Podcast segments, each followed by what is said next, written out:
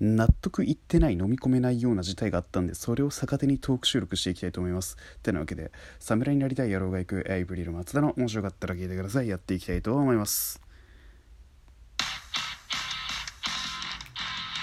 さあてなわけで一体僕は何が飲み込めなくて何が納得できないかっていうと僕はまああの配信とかを複数でやった際に割とツッコミ役に回りがちなんですよね。で僕はただこのツッコミに関してもまだ自分のツッコミに対してもそうですけどよそ様のね他人のツッコミの評価にもまあちょっと振り回されがちなところがあってでこれがちょっとまだ未だに飲み込めてないなちょっといかんせんどうにかしがたいなって思っててあの僕自身割と工夫はしてるつもりなんですよ。表現とか言い回しとか。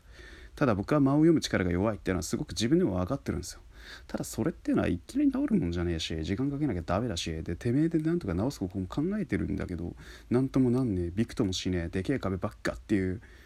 マジマジママジマみたいなことあ結構あるんですよ。ただやってらんねえなって思うんじゃなくてただ僕は本当その評価ごと飲み込んで吐き出さないとなんかやってらんねえしもう踏み台にして粉々にしてやる踏みまくってと思っちゃうし。で僕がですね一回そのなんかライブで最近ツッコミさせツッコミに回ったんですよ。また例によって。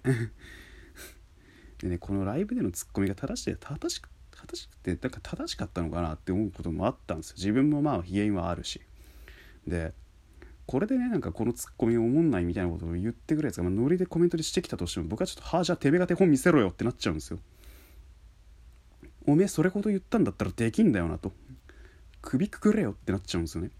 よくないけど。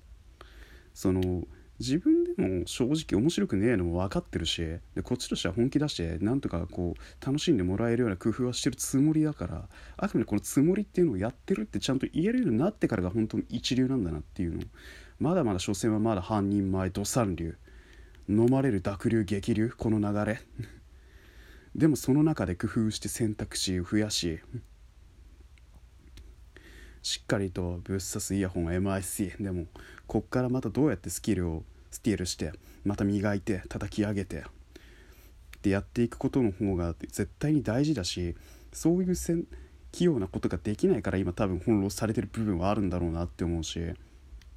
緩急つけられないからっていうのもあるしその緩急のつけ方っていうのは多分見て学ぶっていうよりやってずっと理解していかなきゃダメだなって思っててつまりだから喋り続けなきゃ絶対に得られない境地聞き続けなきゃ絶対に得られない境地っていうのがあるからその境地を得るための折れない気持ち作っていかないと絶対にダメだし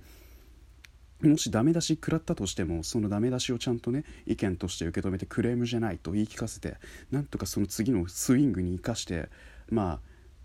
ツーランスリーラン、ま、まあ、はたまたホームランそれ決められたらドープじゃんって言ったところでどういうことをやっていくかこなすかなすか技なすかあだなすか分からんけどっていうところでまあ一切合切受け一切おやっさいから一切合切何言われたとしてもそれこそ大事にしてかなきゃいけないしこんなことやってる暇はねえんだっていうのを俺が立証僕が自身僕自身がすみません俺って言いました私自身が立証しなきゃこのミッション永久には終われない。説立証できないし、まあ、水道ぐらいね熱量を持ってちゃんとしっかりと結果として受け止めてこの程度のデータが取れたとしてもヘイターどもにしっかりと分からしヘターな道行ってきたんじゃねえよと。上がり下がり坂道山あり谷ありでやってきてんだよと。自転車操業ふらつく航路。しがな親バレに描く暗夜航路。っていうぐらいな感じでやっていかんと絶対になめられるっていうか気持ちで負けたくねえっていうのは絶対的に持ってかなきゃダメだなっていうそれをね感じさせてくれるやつがいてでそれがね僕が好きな、まあ、球団の福岡ソフトバンクホークスのキャッチャー開拓也みたいに独自のルートの開拓者にならないと絶対次には進めねえっていうのは分かったからじゃあその開拓也がやったことっていうのは何なのかっていうと先輩のピッチャーのブルペンでの投球練習をつけることでキャッチャーとしてのフレーミングっていう技術まあそのキャッチャーのフレーミングっていう技術っていうのはボールゾーンに行った球をストライクに見せるためにあえてグラブの中でクッて収めて球威があるように収める演技っていうかフェイントなんですよ。フェイントをどうやってうまく仕掛けるかとかそういう間のタイミングの取り方とかただ甲斐さんは肩の強さとハンドリングは結構その野球界屈指で褒められるんですけど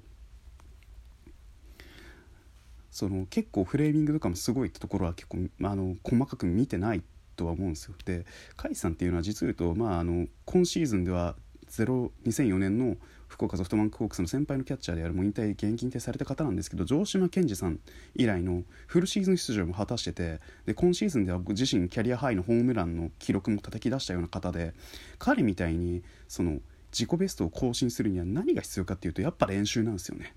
でこの練習とルーティンを欠かさず彼はずっとやってきててで甲斐拓也がやってきたルーティンっていうのはそのキャッチャーなのでその守備につくイニングで絶対にそのキャッチャーのポジションにつくは前に心ってそのキャッチャーの自分の座り位置に書いてからしゃがむ位置に書いてから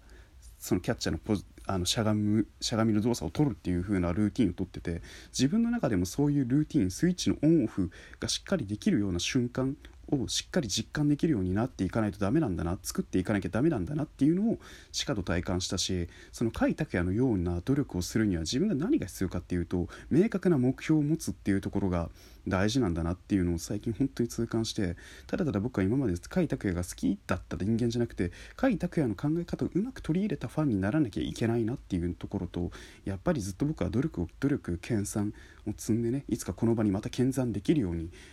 爪痕をしっかり残してねあのどういう喋りのルーツバックボーンおのおののリスナートーカーのね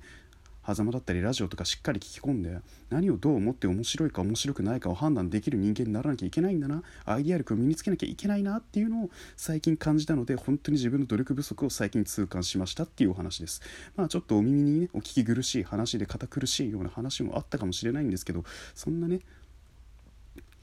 発想しそうじゃやってけねえなダメだなって思ったんで四方八方を飛び回ってまあ忍者ご忍者が侍ぐらいあのねと東方戦争な風のごとくただただ動乱の中を駆け巡っていかなきゃならねえなっていうのを痛感したっていうのもあるしいろいろ本当ただただ感じてばっかりでそれをいつか理解にまだうまく回せてないなっていうアウトのインアウプアウトプットインプットのバランスがうまく取れてねえなって思ったんで本当になんかしっかりそこら辺は猛省していかなきゃなって思ったんで本当になんかもっと皆さんの支援で頑張れているってことを痛感したっていうお話ですってもっと僕は頑張らなきゃいけないんだなっていうのをただただ本当に言ってるだけなんですけど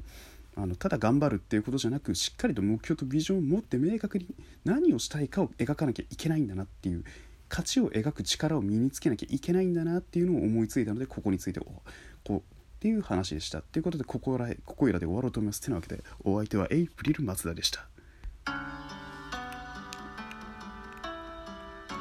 またお聴きくだされば幸いです。